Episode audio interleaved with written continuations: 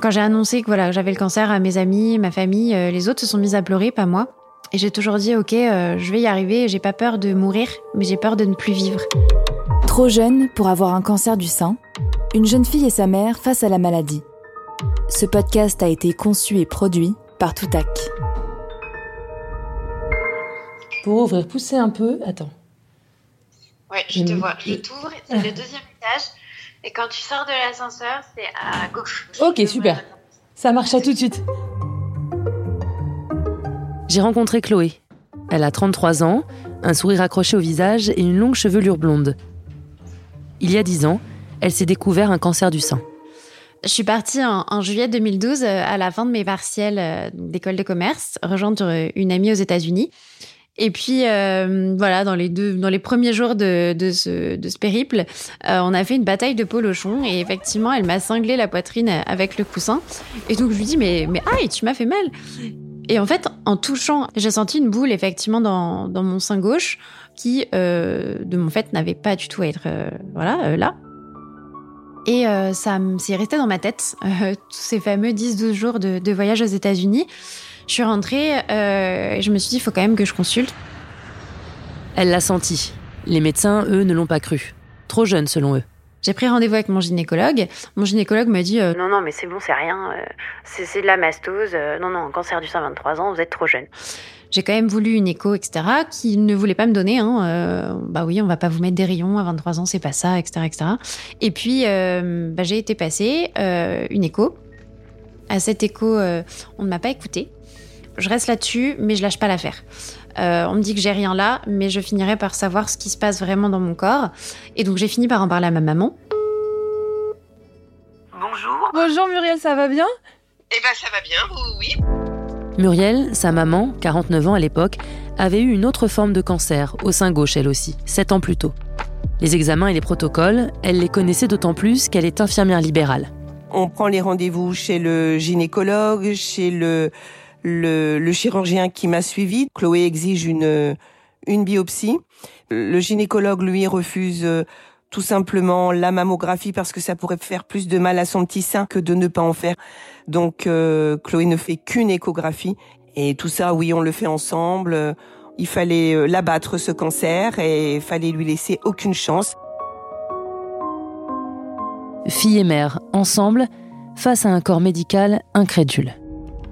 Vous êtes trop jeune, vous êtes trop jeune. Ça a été un nombre de fois, mais c'est impossible d'avoir entendu autant de fois vous êtes trop jeune. C'est pas parce que votre mère a eu euh, un cancer que ça peut vous arriver, vous êtes trop jeune. Mais euh, écoutez-moi, quand on le découvre, on le sent et Chloé elle le sentait. En février 2013, soit sept mois après la bataille de Polochon, Chloé obtient de haute lutte un rendez-vous chez le radiologue pour une biopsie. L'heure de son rendez-vous arrive, elle y va et moi je reste en salle d'attente. Et puis avec Chloé, on, se fait des coucous avec le téléphone, on s'écrit des SMS. Euh, je vais, je vais bientôt être prise, etc., etc. Et au bout d'un moment, elle me met, euh, ça y est, maman, euh, c'est fait. Mais il se passe quelque chose, c'est bizarre. ils sont venus à deux. Et le radiologue sort et c'était l'heure entre midi et deux. Et il n'y avait plus personne dans la salle d'attente. Et j'entends le radiologue qui dit au secrétaire Merde, la gamine, c'est plus grave qu'on croyait. Et là, vous êtes la seule, vous, en salle d'attente, la seule et unique maman. Et là, vous vous dites, la gamine, ça peut être que la mienne. Et là, euh, c'est, euh, c'est, c'est même pas les jambes qui tremblent, c'est même pas la tête qui part en vrac, c'est euh, waouh. La secrétaire me dit, asseyez-vous si vous voulez. Et la maman que je suis répond, non, non, ça va aller. Et là, j'attrape quand même le dossier de la chaise et euh, je me dis, euh, waouh, c'est parti. Chloé me fait un, sourire, comme elle, euh, elle, elle sait si bien les faire. Et qu'on me laissait avec le, le radiologue, elle me dit, je, je vais aux toilettes. Et là, le radiologue me dit, c'est chaud. Je revois effectivement cette annonce je vois le radiologue complètement défait, blanc comme un linge, ma maman arriver et lui appuyé contre le mur, ma maman assise sur la chaise. Je les vois complètement mine défaite les deux. Et je leur dis, vous inquiétez pas, ça va aller. Parce qu'en fait, je, je, me suis fait confiance. Euh, je me suis fait confiance sur le fait que cette chose dans mon sein, cette masse, n'avait pas à être là depuis le moment où je l'avais sentie. Même si ça me faisait pas mal, pour moi, comme ça n'avait pas à être là, eh bien à ce moment-là, euh, voilà, je, l'ai gardé dans ma tête euh, vraiment du début à la fin et j'ai rien lâché. Les protocoles commencent chimiothérapie, radiothérapie, mastectomie, chirurgie de reconstruction. Chloé était en fin d'études, elle allait s'envoler vers l'Australie. Elle ne s'attendait pas, cinq ans après avoir pris son indépendance, à devoir revenir chez ses parents, et sa mère non plus. Mais à cet âge-là, à peine entrée dans l'âge adulte, sans avoir encore jamais travaillé, la famille est le seul filet de sécurité. Ça a été un, déménagement avec un goût amer. Pour ne rien cacher, oui, les larmes sont pas très loin parce que elle revient chez papa et maman. C'est le nid où on a grandi, où on a appris les bases, mais c'est pas à 23 ans, euh, c'est pas l'endroit où on a envie de revenir. Ma maman, même si on avait une super relation, euh, je compte pas le nombre de fois où, excusez-moi, hein, mais je l'ai envoyé chier parce que euh, pas parce que j'étais pas bien, parce que c'était pas le moment, hein, parce que elle arrivait à me poser une question, je disais ah, mais c'est bon, de toute façon ça va pas et puis je suis pas impulsive et colérique, mais bah je disais merde quand même et, et voilà, et ma maman fermait la porte de ma chambre puisque c'était le seul endroit où j'avais mon intimité. Et je pense que voilà, toutes les fois où elle a pleuré et qu'elle m'a rien dit de son côté en me disant mais c'est pas possible, euh, faut que ça cesse pour elle quoi. Parce que c'était à ma maman que je osais dire euh, non ça va pas, euh, alors qu'il y en avait d'autres, je faisais bonne figure. Ben, je pense que c'est dur pour une maman de, de, prendre en fait pour sa fille parce que je pense que des tas de fois elle aurait eu envie d'hurler parce que c'était pas juste c'était mon cancer, mais c'était quelque part aussi le sien. Parce que quand ça touche, je pense, la chair de sa chair, c'est très très compliqué. Chloé est restée trois ans chez ses parents, dont un an et demi de traitement.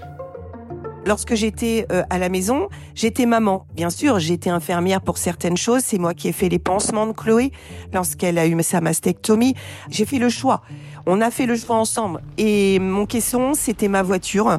Euh, je criais, je pleurais, euh, je, je refaisais le monde. Mes idées noires, je les ai eues dans, dans ma voiture. Voilà. On a fait le tour. Ah, bah, c'est un peu plus euh, c'est accueillant. Ouais, c'est accueillant, que... c'est notre petit espace. C'est pas un grand service, mais, euh, mais c'est chez nous. Des mères et des filles comme Chloé et Muriel, Sandra, responsable animation depuis 15 ans en service d'oncologie, en a vu passer beaucoup à l'AJA de l'Institut Curie à Paris. AJA pour adolescents et jeunes adultes. Une unité justement créée pour répondre aux besoins si spécifiques de ces jeunes patients, trop vieux pour la pédiatrie et encore trop jeunes pour être considérés comme des adultes. Sandra ne porte pas de blouse. Son rôle, proposer aux jeunes des activités, des moments d'évasion et de rencontres entre patients du même âge. Que ce soit 15 ou 25 ans, c'est compliqué parce que c'est un âge où euh, l'adolescence, déjà, sans parler de maladie, c'est un moment où on commence à se détacher justement de, de ses parents et euh, on va plus vers les amis, on va plus vers euh, des structures extérieures. Et c'est un élastique, hein, les parents, c'est un jour je t'aime, un jour je t'aime pas. En cinq minutes, les relations sont tendues et après c'est plein d'amour. Bah, ici, c'est exactement pareil. Et on va rajouter bah, la maladie. Et la maladie m'a fait qu'il y a une infantilisation. Et puis, euh, avoir son parent euh, dans la chambre non-stop, ça peut être fatigant. Euh, on les aime beaucoup, mais il y a un moment donné, bah, on se comprend pas forcément. Et donc, on leur dit, bah écoute, du coup, peut-être ce soir, laisse, -la, laisse ta maman rentrer chez elle. ah non, non, moi j'ai besoin de ma maman, il faut qu'elle soit là. Muriel a toujours été aux côtés de Chloé. Avant le cancer du sein, pendant le combat et les traitements, et après, au moment de la repousse des cheveux, de l'acceptation d'un nouveau corps et d'un nouveau visage. C'est cette période de l'après-cancer du sein que Chloé, très attachée à ses cheveux, a eu le plus de mal à supporter. C'était horrible parce que j'avais le même duvet sur les cheveux que je l'avais sur le visage. Je l'ai tellement mal vécu. Enfin, je me supportais pas du tout dans le miroir. Je me trouvais mais horriblement laide, etc. Et ça a duré des mois le temps que ça j'arrivais à avoir une, coupe euh, potable. Et après, euh, voilà, le duvet est tombé euh, au fur et à mesure mais on s'imagine pas à quoi on ressemble euh, une fois que les choses reviennent. Et cette période-là, vraiment, euh, je l'ai, euh, je l'ai pas bien vécu. Ça a mis des mois, des mois, des mois. Perso, euh, ça aura été des, des moments euh, pas faciles, des moments d'engueulade, euh, parce que euh, eh bien Chloé ne s'acceptait pas. Elle a mieux accepté cette période de crâne rasé que de cheveux qui repoussent. Et il y a eu des périodes où elle passait euh, H24 avec la capuche sur la tête au fond de son lit parce que elle ne se supportait pas. Ça a été très dur pour elle, très très très dur. Et là, on est impuissant. On ne peut rien faire. Euh, le dialogue, elle me disait, mais euh, genre, euh, mais tais-toi. On les écoute, on leur dit qu'on a des socio-esthéticiennes qui viennent avec des accessoires de beauté, maquillage, turban, tout ça. les filles sont hyper jolies. en tout cas, on essaye de les accompagner autour de cette étape qui est difficile, avec des gens qui viennent pour leur faire des essais perruques, en disant bah tiens, euh, avant de perdre tes cheveux, bah vas-y, fais du rose, du bleu, du violet, fais-toi arc-en-ciel, coupe-toi les cheveux. Ah bah perruque, ah tu veux être euh, fou dans ta tête, bah t'es brune, deviens blonde. Voilà, on essaye aussi d'en faire un, de sublimer un peu, d'en faire quelque chose d'un peu exceptionnel. Ça va? Bah ça va mieux? Intérêt, hein. Après, on se voit. Yes, ça marche. Dans le couloir de l'unité jeunes adultes de l'Institut Curie, des portraits lumineux de patients crânes nus ou enturbanés. Sur le mur d'un bureau, une affiche où il est écrit On est là. Du nom de l'association que Chloé a montée avec quatre autres jeunes patients il y a dix ans. C'est vraiment un message d'espoir que j'ai envie de passer aujourd'hui parce que oui, j'ai eu du mal à me faire entendre et à me faire écouter. Euh, ça a fini par payer parce que je n'ai rien lâché. Euh, j'ai été traitée avec ses moments positifs et négatifs. Aujourd'hui, je suis là, tout va très bien. J'ai fait des choses incroyables que je n'aurais jamais faites euh, si j'avais pas eu le cancer. J'ai rencontré des personnes formidables et cette épreuve-là, elle fait clairement grandir. Depuis 5 ans, Chloé est considérée en rémission, mais elle doit tout de même faire des examens chaque année. Des rendez-vous qu'elle prend le même jour, dans le même centre que Muriel, qui est elle aussi encore sous surveillance.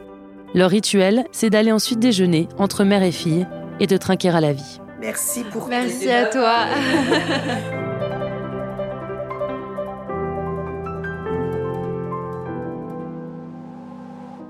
en France, environ 61 000 nouveaux cas de cancer du sein sont diagnostiqués chez les femmes chaque année.